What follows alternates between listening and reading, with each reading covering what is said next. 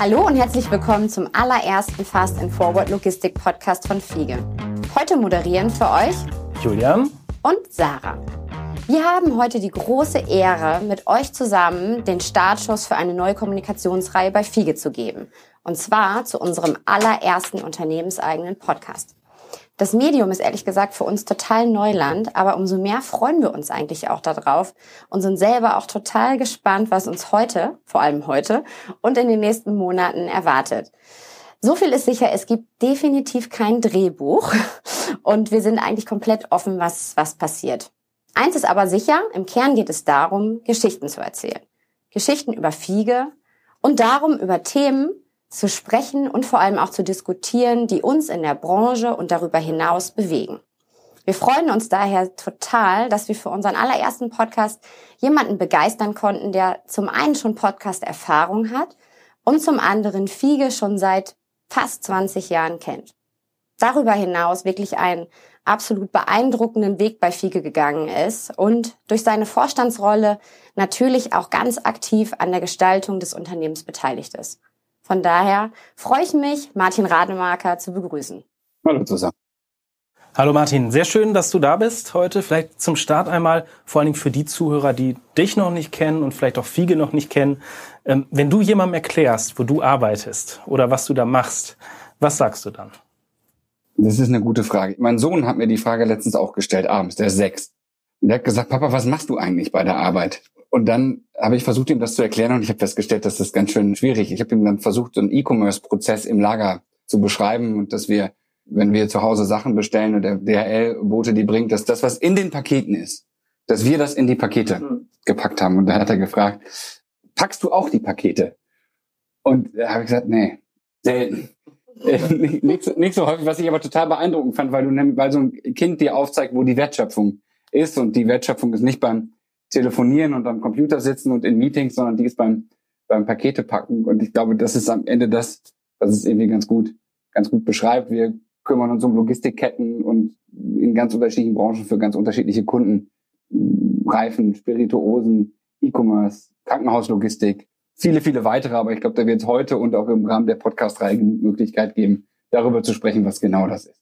Jetzt hast du ja eine sehr verantwortungsvolle Aufgabe äh, bei Fiege übernommen als Vorstand. Wie wird man denn eigentlich Vorstand bei so einem Unternehmen wie Fiege? Das ist schon die zweite gute Frage. Ich habe äh, mich vor gut äh, mittlerweile über 18 Jahren bei Fiege beworben. Ich habe damals gedacht, das wäre eine Bocholter Spedition. Bocholt ist meine Heimatstadt und habe nach dem Abi gesucht, geguckt, was kann ich machen, wollte gerne ein Kombistudio machen und Fiege hat das angeboten und ich habe wie gesagt gedacht, das wäre eine Bocholter Spedition. Ich habe dann ziemlich schnell festgestellt, dass es keine Bocholter Spedition ist, sondern internationales äh, Logistikunternehmen. Ich habe dann die ersten drei Jahre hm, zum Beispiel Speditionskaufmannsausbildung gemacht, parallel BWL studiert, dann zwei Jahre hier in der Zentrale im operativen Controlling gearbeitet, äh, zwei Jahre eine kleine operative Einheit in der Schweiz geleitet, vier Jahre Business Development für Fashion, Fashion gemacht und dann im Rahmen der Umstrukturierung vor mittlerweile gut sechs Jahren, als wir aus einer regionalen Organisation in eine kundenzentrische Business Unit Organisation gewechselt haben, mit ähm, Geschäftsleiter für die Business Unit Omnichannel Retail geworden. Das war wahrscheinlich die prägendste Zeit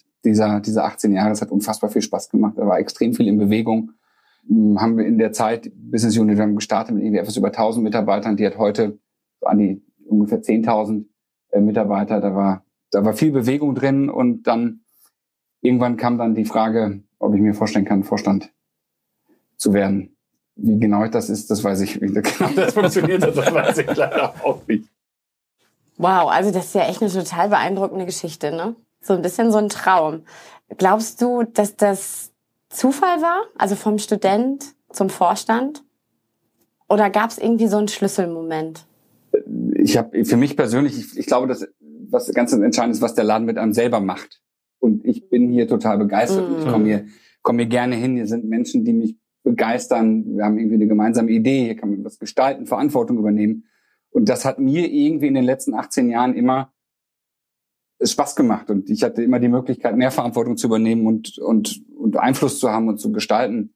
Ein Schlüsselmoment gab es, glaube ich, nicht. Es ist doch so ein, ähm, so ein Credo auch, wenn du Verantwortung möchtest, dann kriegst du die hier auch relativ schnell übertragen. Ist das was, wo du sagst, das ist auch was, was du selber so weitergibst in deiner eigenen Führungsrolle oder wie lebst du das auch?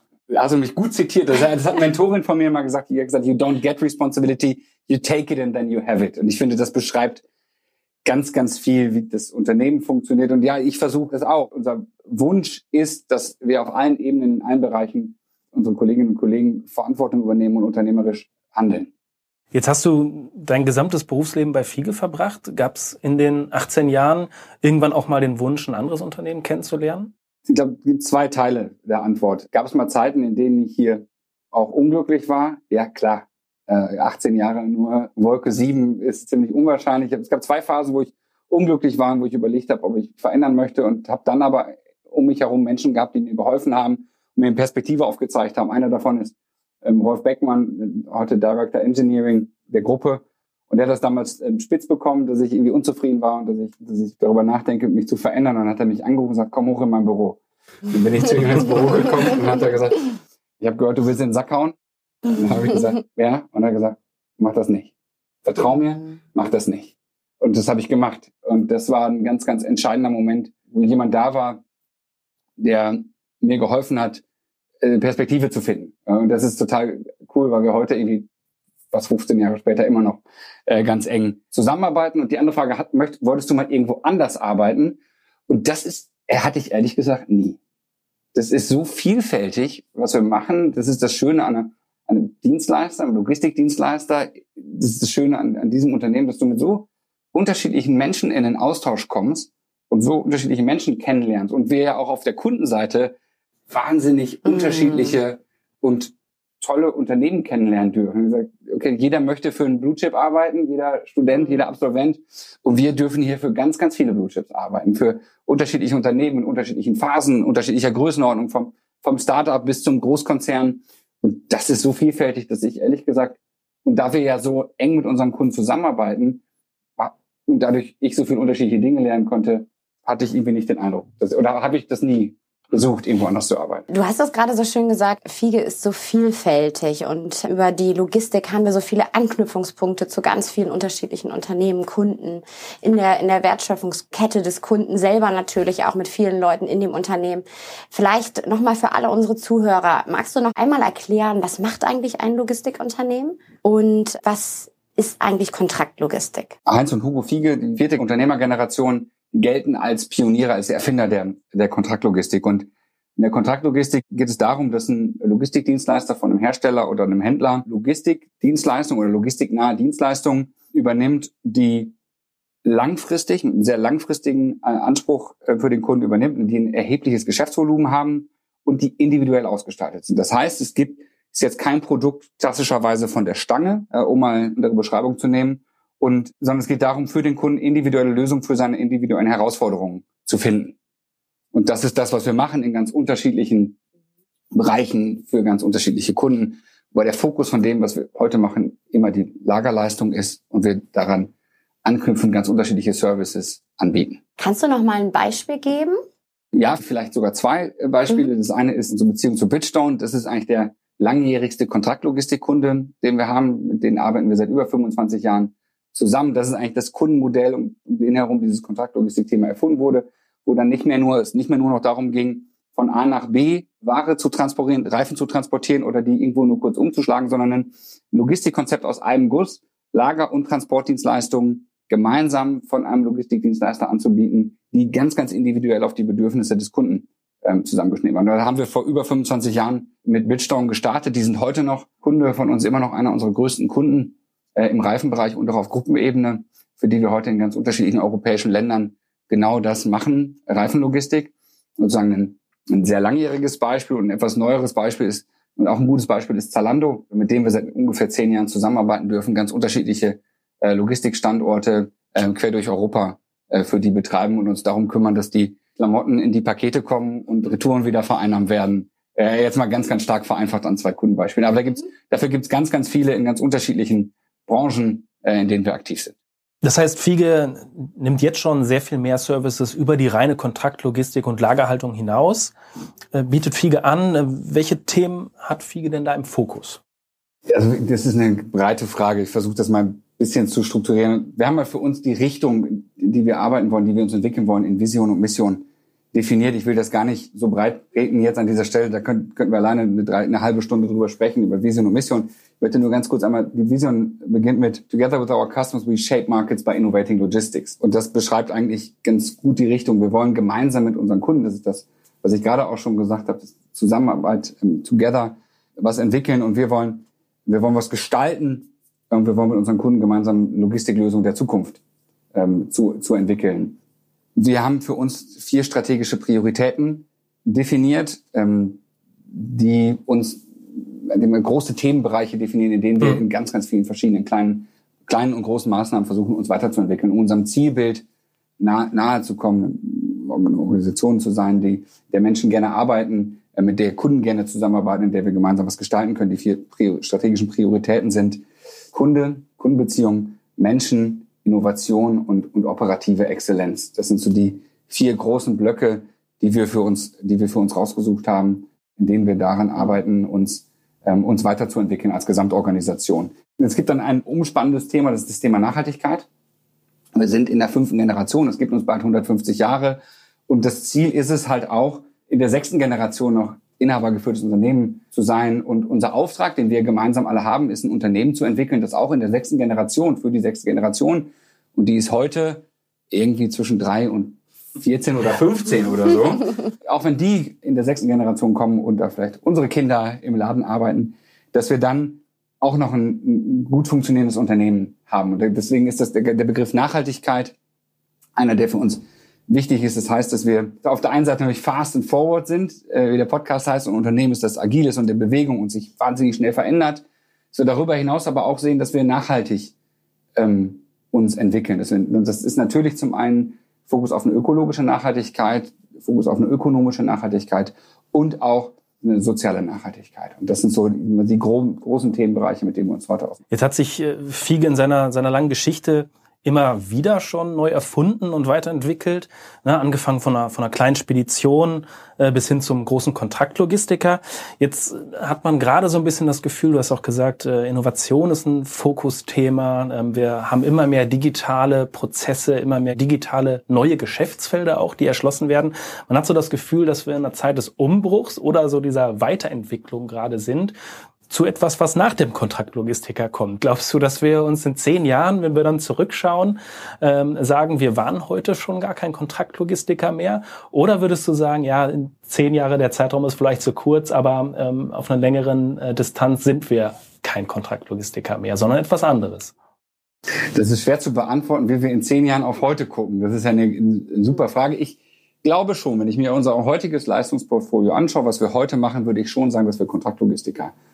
Denn ein sehr, sehr großer Teil unseres Umsatzes, nicht 100 Prozent, aber ein großer Teil unseres Umsatzes ist im weitesten Feld Kontaktlogistik, wenn auch es natürlich immer neue, digitalere ähm, Lösungen gibt, die, die wir entwickeln. Glaube ich, dass wir in zehn Jahren uns noch Kontraktlogistiker nennen? Ja, wahrscheinlich schon. Glaube ich, dass wir in, um die Frage noch ein bisschen weiter zu fassen, dass wir in 25 Jahren noch genau das Gleiche machen wie heute? Nein, dann ist meine Antwort auf gar keinen Fall wenn man vor 25 Jahren äh, die vierte Generation oder das, die Vertreter der vierten Generation äh, Management zu der Zeit gefragt hätte, ist Fiege in 25 Jahren ähm, äh, mit Marktführer in der E-Commerce-Logistik, da hätten die gesagt wahrscheinlich E-Commerce, was, was ist das denn? Also von daher glaube ich schon, dass es in 25 Jahren anders aussieht, als es heute ist. Was genau das ist, ich habe keine Ahnung, aber das ist ja auch das, was es so spannend macht und was unser gemeinsamer Auftrag ist, äh, als gesamte Organisation wachsam in Bewegung zu sein, veränderungsfähig und bereit zu sein und jetzt zu sehen, wohin sich das ähm, entwickelt. Mhm. Ein ganz, ganz gutes Beispiel ist eine, eine große Business Unit, ähm, die Business Unit Omnichannel Retail, die hat für sich das Ziel definiert, in fünf Jahren zehn Prozent des Umsatzes mit Services zu machen, die sie heute noch nicht macht. Mhm. Was genau das ist, keine Ahnung. Aber das zeigt, dass es eine, dass es da ein Feld gibt, von dem wir heute noch nicht wissen, wie es aussieht, wo wir aber bereit sind, uns, uns hinzuentwickeln. Und das macht mir und das macht vielen in der Organisation extrem viel Spaß, da offen zu sein.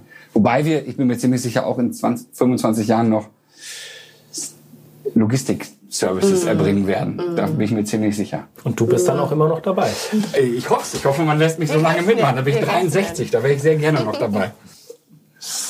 Ähm, total spannend. Du hast ja gerade auch über Omnichannel Retail geredet, dass sich natürlich ganz, ganz viel irgendwie aus dem stationären Handel auch in den, in den Online-Bereich verschoben hat. Das hat Corona ja mit Sicherheit auch nochmal zusätzlich befeuert. Wie siehst du da die weitere Entwicklung?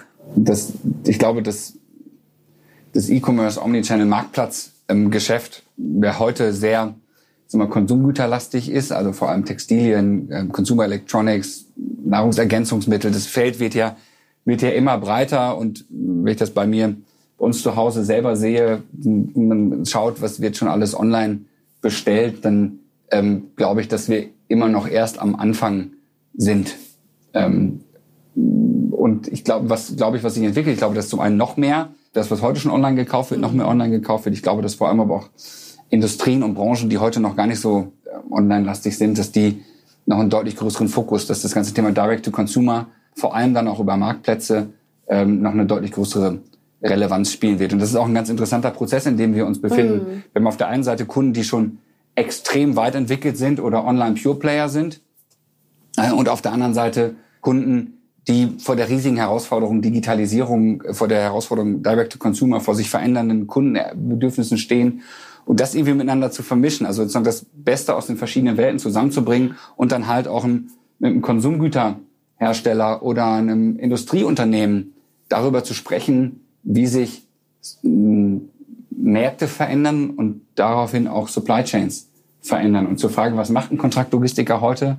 Dann sind wir natürlich zum einen Päckchenpacker und Palettenfahrer mhm. und so weiter und so fort. Wir sind aber auch immer ein digitaleres Unternehmen. Wir haben mit HeyConnect eine Beteiligung ähm, seit diesem Jahr, die sich mit Marktplatzmanagement beschäftigt. Also die Kunden dabei hilft, nicht nur technisch mit Marktplätzen zu integrieren, sondern auch zu verstehen, wie diese Marktplätze funktionieren. Ähm, wie funktioniert Werbung ähm, auf den, wie, wie funktioniert, was sind die Anforderungen der Marktplätze an den, an den Content.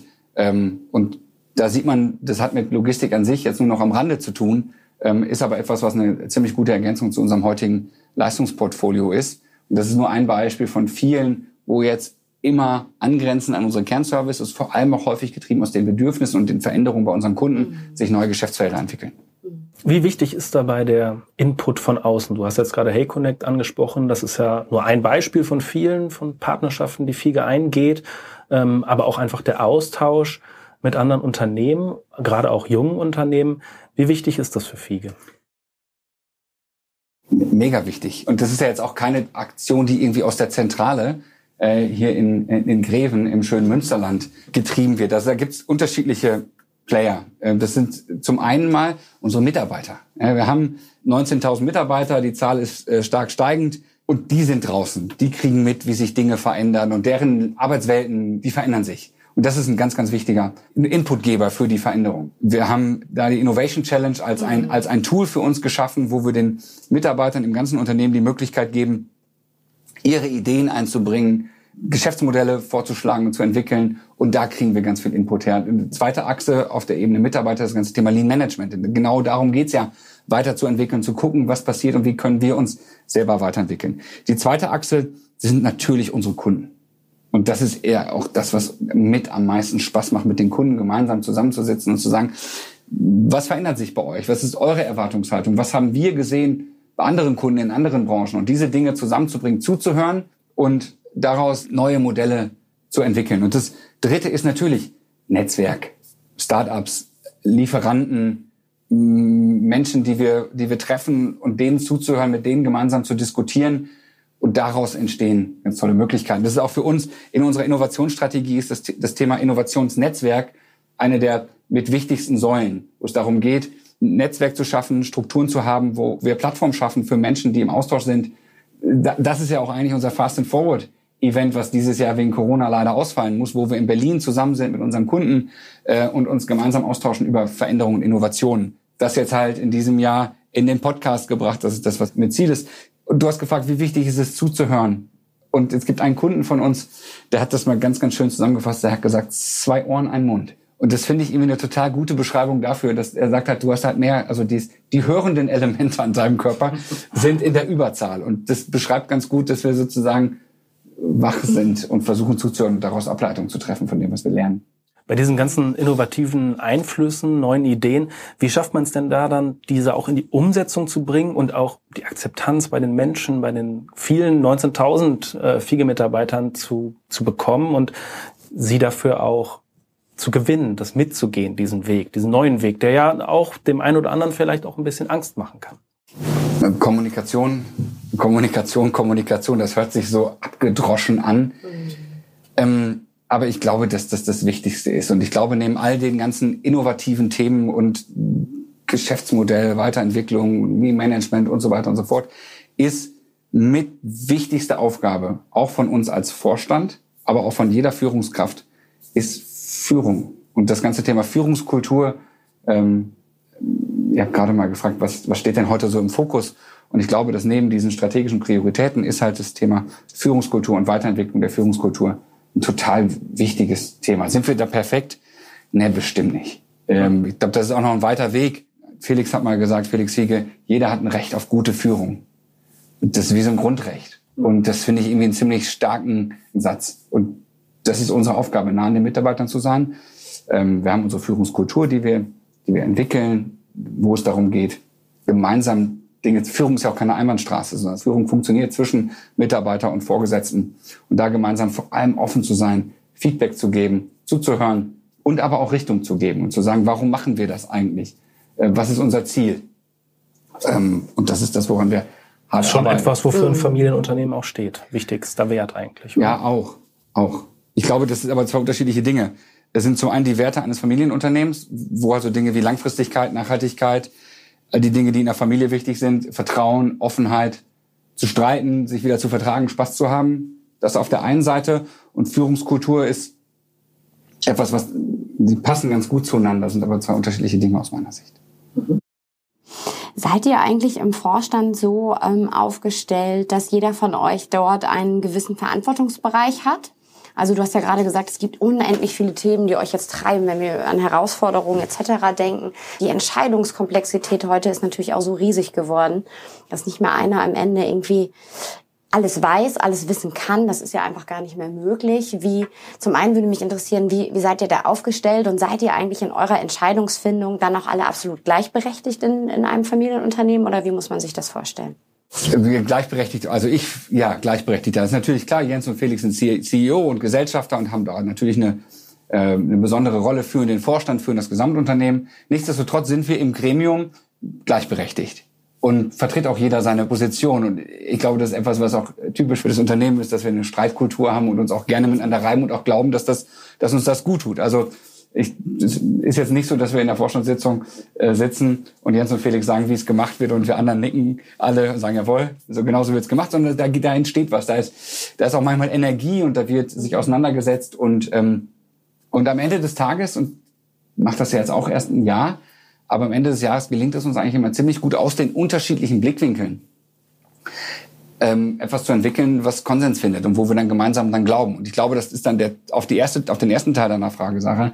Ist das alleine möglich? Nee, wir glauben, dass aus einem Team heraus was entsteht. Es ist wichtig, dass alle möglichst das gleiche Ziel haben, aber durchaus auf dieses Ziel aus unterschiedlichen Perspektiven schauen können. Und dadurch kann dann was entstehen. Und so ähm, haben wir natürlich alle unsere Verantwortungsbereiche, ähm, sind aber bei allen größeren Entscheidungen gehen die in die Diskussion. Und dann tauschen wir uns dazu aus, bringen die gerade beschriebenen unterschiedlichen Perspektiven ein und kommen, nochmal gesagt, in einem Jahr Erfahrung, die ich erst habe, eigentlich immer zu einem Weg, der, wo wir uns alle dann gemeinsam mit wohlfühlen. Mhm. Also von daher fühlt es sich total, fühlt es sich nicht nur gleichberechtigt an, ich glaube, es ist auch gleichberechtigt, weil halt ähm, mit dem Input von jedem am Ende eine Lösung kommt, an die wir dann gemeinsam glauben.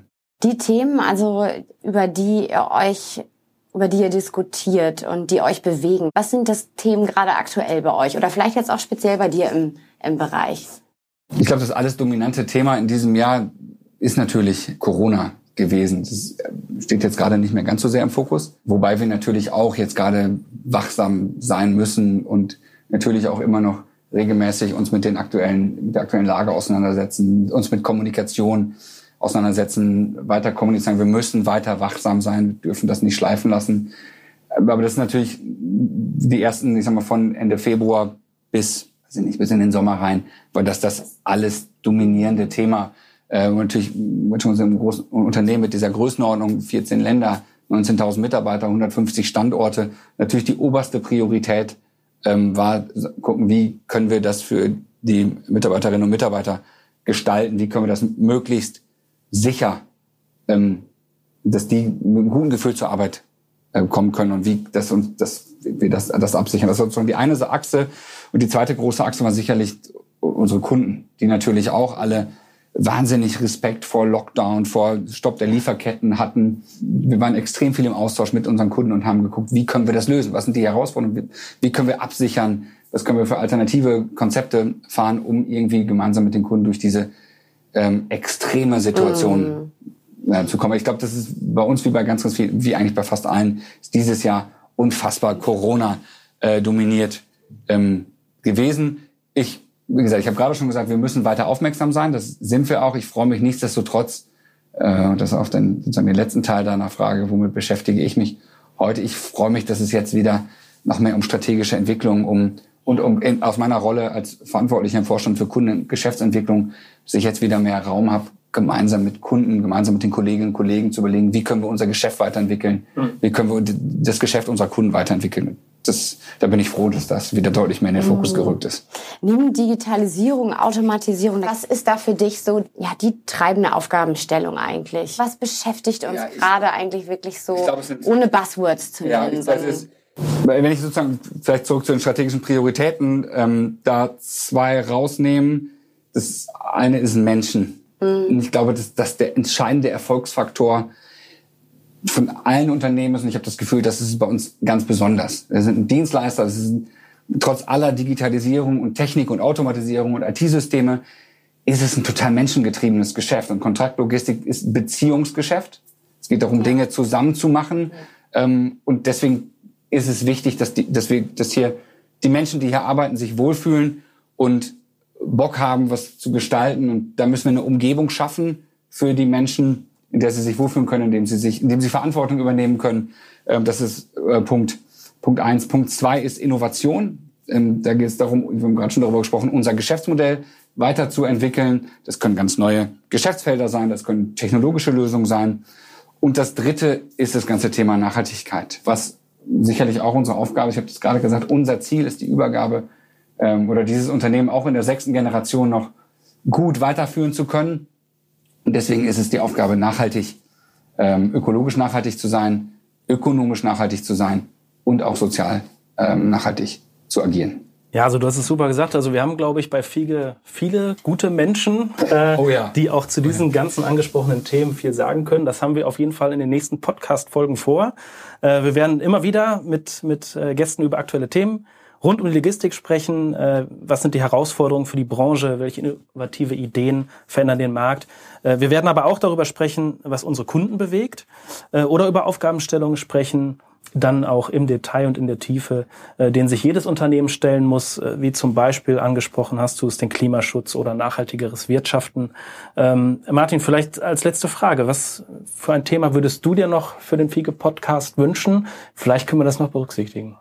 Ich würde mir wünschen, ich, das ist gar kein ganz konkretes Thema, ich würde mir wünschen, dass ganz unterschiedliche Menschen äh, zu Wort kommen. Aus unserer Organisation, die Unterschiedlichkeit, die Diversität und die unterschiedlichen Blickwinkel der Menschen aus unserer Organisation, das erlebe ich jeden Tag. Das ist mit das, was am meisten Bock macht, dass so viele unterschiedliche Menschen zusammenkommen mit unterschiedlichen Perspektiven und unterschiedlichen Zielen.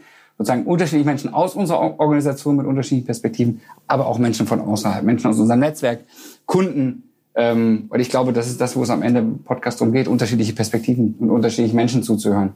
Ähm, und das wünsche ich mir für den Podcast. Okay, das nehmen wir mal so mit und hoffen, dass du dann ja. auf jeden Fall diesen Podcast auch abonnierst. Heute aber, noch am besten. Aber hallo. Und das wünschen wir uns natürlich auch noch von ganz vielen äh, Zuhörern. Liked ja. uns gerne, gebt uns den Stern, gebt uns die Bewertung, folgt dem Fiege Podcast Fast and Forward und ähm, hört wieder rein. Bis bald. Bis bald. Tschüss, vielen Dank. Tschüss.